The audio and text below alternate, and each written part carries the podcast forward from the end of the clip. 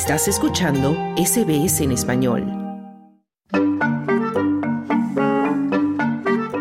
El Abierto de Australia es uno de los cuatro torneos más importantes de tenis en el mundo. Es el primer Grand Slam del año y atrae a los mejores jugadores del ranking. Diariamente a Melbourne Park, lugar en donde se desarrolla el evento, llegan decenas de miles de personas a presenciar partidos de diferentes categorías. En la edición del año 2023, por ejemplo, 839.000 espectadores acudieron al Australian Open durante sus dos semanas de duración. La project manager mexicana Gina Ponce de León es una de las tantas fanáticas del tenis que acude cada año a este torneo desde que llegó a vivir a Melbourne. Ella cultivó su pasión por el tenis gracias a su madre, quien sigue todas las competencias del deporte blanco. Gina es seguidora de Novak Djokovic y tuvo la oportunidad de conocer al ídolo serbio el año pasado mientras éste almorzaba junto a su familia en el Jardín Botánico de Melbourne, luego de ganar su décima corona. En este contexto entrevisté a Gina Ponce de León, quien comienza contando cómo se volvió fanática del tenis. Soy Claudio Vázquez y esto es SBS Audio Australia en español. Pues mi familia siempre le han, les han gustado los deportes y era como una tradición sentarnos a ver ciertos partidos. Mis papás se conocieron jugando basquetbol, nadaban y mi mamá toda la vida le gustó el tenis. Entonces yo la recuerdo que se levantaba a las 5 de la mañana a ver el Australian Open y entonces a veces me levantaba con ella y me quedaba todavía dormida, pero veíamos, pero era un fanatismo de mi mamá que se me contagió y de ahí empezó como mi amor por el tenis. Y tú me has dicho eso, de que tu mamá sabe mucho, ¿no? Y le encanta, lo sigue, sigue todos los torneos, incluso desvelándose, ¿no? Sí, mi mamá, yo vivo aquí en Melbourne, pero mi mamá está en la Ciudad de México y hace un par de años vino a ver el tenis y fuimos a ver un partido y se reía porque decía que no estaba escuchando los comentarios de los comentaristas en la tele y ve, ve tanto los partidos que ella tiene un montón de datos y parece una enciclopedia, entonces es muy interesante como compartir eso con ella porque ella creció viendo a Martina Pratilova, Boris Becker y entonces es como muy interesante compartir eso con ella. Ah, qué bien. Y, Gina, cuéntame, ahora que tú vives en Melbourne y tenemos este gran torneo, ¿no? Aquí el Australian Open, uno de los cuatro grandes, ¿qué significa eso para ti? ¿Cómo lo vives? Ah, pues creo que cuando supe que venía a vivir a Australia y a Melbourne fue así como de, uff, ya, cada año voy a estar en el Australian Open, porque sí, yo creo que sí tiene, cuando la gente lo, tiene esta etiqueta de que es el Happy Slam, y yo creo que sí, se junta con que es verano en Australia y la gente está relajada, está de vacaciones, esta actitud de los australianos como muy amiguera es siento que hace que sí sea como que un slam muy relajado, no es como Wimbledon, que es muy tradicional, ya hay reglas y la etiqueta. Entonces, el yo tener esa oportunidad ha sido increíble porque sí Australia te permite acercarte a los jugadores, o sea, como que hay muchas cosas que hacen en, en el Australian Open, así como para que los fans lo disfrutemos más. Y tú, Gina, has, eh, ¿no? Has visitado el Australian Open diferentes veces, has visto, bueno, grandes partidos, me imagino. ¿Cuál, cuál recuerdas, no? Que te haya un poco marcado más que otros. Pues el primer año que llegué he ido al Grand Pass, que puedes ir a ver varias canchas, pero tuve la gran, gran oportunidad porque fue un partidazo de ver en el 2011 la semifinal entre Federer contra Djokovic y digo, dos estrellas del tenis, o sea, indiscutiblemente, y el partido se fue a cinco sets. Eh, nos tenían a todos en el asiento así de esto se puede ir, o sea, cualquiera pudo haber ganado. Ganó Djokovic, de hecho ganó el Australian Open, y pero fue un partido que fue un espectáculo, o sea, la gente lo disfrutó y fue, yo creo que la gente que pagó dijo, disfruté cada centavo del boleto porque sí fue un gran, gran partido. Y Gina, ya que estás hablando de Djokovic, de Novak, tú tienes una historia, ¿no? Bastante particular, ¿no? Con Novak Djokovic incluso hay un registro, ¿no? Sí, pues regresando a mi mamá, hubiera conectado a mi mamá esta entrevista porque mucho de esto es su culpa. Mi mamá eh, empezó a seguir a Djokovic, híjole, yo creo que desde el 2008. Me acuerdo que un día me dijo, ah, este chavito juega súper bien y me gusta su actitud, como que era del molde y en ese momento Federer y Nadal ya tenían un nombre, sobre todo Federer.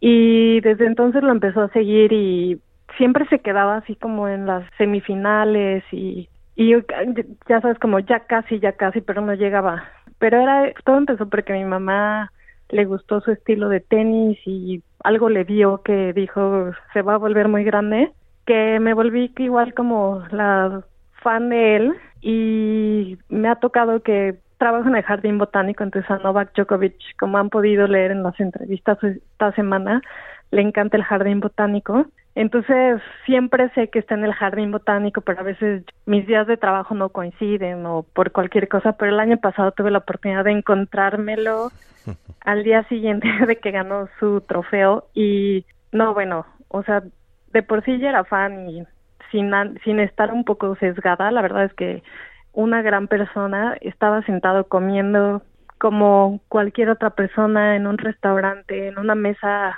en la calle con su familia, celebrando, saludando a quien se le acercara, tomándose fotos. Y toda la gente del restaurante cuando se fue, se, o sea, se pararon y le aplaudieron. Y te das cuenta de que al final del día también son personas y tienen su vida, pero muy down to earth, no sé cómo decirlo en español, muy centrado entonces fue una gran experiencia, así poder verlo y ahí tengo mi foto del recuerdo que ya compartiremos. Por supuesto, va a estar en el artículo para los que quieran ahí después ver la, la evidencia, ¿no? La foto con el gran Novak Djokovic. sí, no, no. Sé que sé que no tiene una muy buena fama y sobre todo ha sido muy difícil para él como tener que salir de la sombra de Nadal y Federer y luego el caso de las vacunas hace un par de años no ayudó, pero pero bueno, siempre, siempre hay muchas políticas y muchas cosas extras involucradas y al final para mí es sobre el tenis. Mm. Y hablando de tenis, ¿crees que sigue siendo Novak el gran favorito para llevarse el trofeo nuevamente este año? Porque, bueno, sabemos, hay, que hay contendientes bastante fuertes, jóvenes, sobre todo Carlos Alcaraz, bueno, Tsitsipas, está Zverev, ¿cómo lo ves? Ay, pues creo que sí, sí, porque algo en lo que Djokovic, cuando contaba hace un poco que a finales del 2008-9, él siempre estaba en ya casi llegó a un Grand Slam y se desconcentraba. Y creo que en estos en esa década que le siguió trabajó mucho no solo en su físico sino mentalmente. Y yo creo que una de las cosas que tiene Djokovic que lo hacen el favorito todavía es esa fuerza mental que tiene ese juego mental que tiene para motivarse cuando está perdiendo, pelear no solo contra su contrincante, sino contra el público. Tiene una, para mí es increíble esa fuerza mental que tiene, como de, tiene un switch en el que puede cambiar y como el momentum y a mí se me hace que eso lo hace un gran favorito. A mí me gustaría que si no es él llegara alguien más como Esverev, que desafortunadamente se lastimó hace un par de años y apenas está regresando, o Dimitrov. Pero bueno, ya veremos. Mm. ¿Y Gina, sigues también el tenis femenino? ¿Te gusta? Sí, sí me gusta. Eh, híjole, ahí siento que es un poco... Mm, no sé a qué se deba, eh, pero han sido en los últimos años las mujeres menos consistentes que los hombres. Entonces cambia mucho, el top 10 siempre está cambiando mucho pero yo creo que hay muy buenos partidos también entre las mujeres, hay muy buen juego entre las mujeres y a veces es como una lástima ver que el estadio está vacío cuando es un juego de mujeres porque sí tienen igual unas técnicas y unas habilidades increíbles. Sí, es así. Y Gina, ¿qué te parece a ti que los partidos de mujeres en Grand Slam sean solamente al mejor de tres sets y no a cinco como los hombres? Pues ah, es una controversia eso. Yo creo que por ejemplo, lo vemos aquí en el Australian Open, no creo que con el calor de verano una mujer pudiera jugar cinco sets y creo que sí hay, creo que sí se basa desafortunadamente en el que el físico de una mujer y de un hombre es completamente diferente y yo creo que para mí sí dos de tres sets o tres de cinco es como el mejor formato pero sé que es muy controversial. Mm. Y otra pregunta también controversial que, bueno, se viene discutiendo no solo en los últimos años, sino hace décadas, sobre todo desde que lo instaurara la gran Billie Jean King, el tema del pago, ¿no? Salarial Del de, pago, claro. de, de merecen las mujeres ganar lo mismo en los torneos que los hombres. Claro, sí, porque la preparación es la misma, simplemente sí, o sea, una mujer no puede, lo vemos con los saques, una mujer no, incluso la mujer más fuerte, su saque no puede a veces compararse con un saque promedio, pero eso no significa que no se esfuerce o que no haga la misma preparación o así que yo creo que sí debería de haber una igualdad en, en los sueldos, en, bueno, en los premios, en lo que ganan. Y hablando ya del Australia Open 2024 y en el campo de las mujeres, eh, ¿a quiénes ves como favoritas? Porque está, bueno, la número uno, Iga Swiatek, está Zabalenka, que es la antigua, bueno, la, la última campeona. La, campeona. Claro, sí. Ons Jabeur, que venía jugando muy bien. Me gusta mucho Ons, estoy como lo mismo, ya está casi ahí, me gustaría que llegara, pero las que veo muy muy fuertes son a las dos que jugaron la final pasada, que es um, Zabalenka y Rybakina. Se me hace que ellas han sido muy consistentes, o sea, jugaron la final el año pasado y todo el año pasado los torneos que jugaron les fue muy bien, entonces las veo muy consistentes. Entonces para mí serían entre ellas dos y un poco más como ya preferencia personal porque me gusta su juego es Ons, pero ellas son las que yo veo que tienen mucho, mucha oportunidad. Mm. ¿Y Gina, tienes planeado ir a esta, este año también al Australian Open? Sí, estoy pensando tal vez mañana. De hecho, también uh, mientras hablamos está una mexicana jugando, Uh -huh. Renata Zarazúa, Uh -huh. que creo que es la primera mujer que juega en los últimos 20 años por México. Así que y sí, estoy muy tentada que sigan a lo mejor su próximo juego ir a apoyarla. Pero sí, también tenemos planeado ir el fin de semana, que es como que creo que es parte de disfrutar el Australian Open, que hay música en vivo, el ambiente, puedes moverte entre canchas.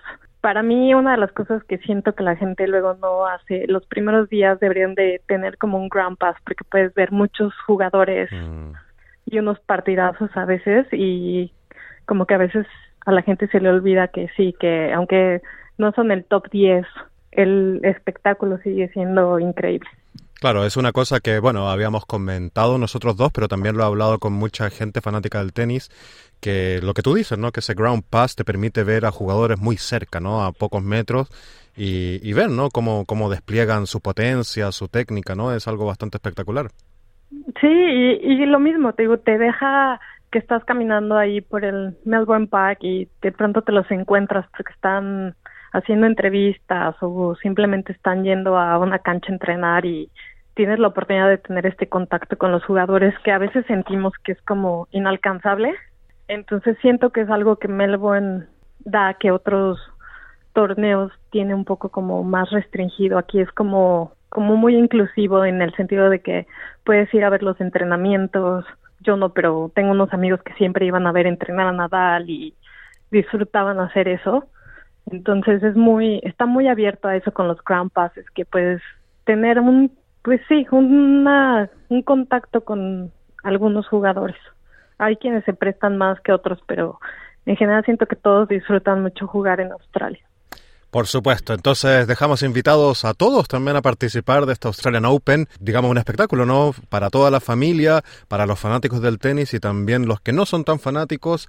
Y bueno, tenemos a Gina que lo recomienda, a su madre que lo recomienda, así que quedan todos. No, ya hay muchos latinos, este, este torneo hay muchos latinos, hay una brasileña que uh -huh. juega increíblemente bien, está la mexicana, hay mucho argentino, están los chilenos. Uh -huh. entonces, ya sé que no es solo Latinoamérica o los, los, que, bueno, latinoamericanos los que te escuchan, pero es algo muy de mucho orgullo porque es un es un deporte caro. Mm, sí. Y entonces no siempre es como muy interesante ver que hay varios latinos este año jugando, así que ojalá puedan ir y apoyarlos.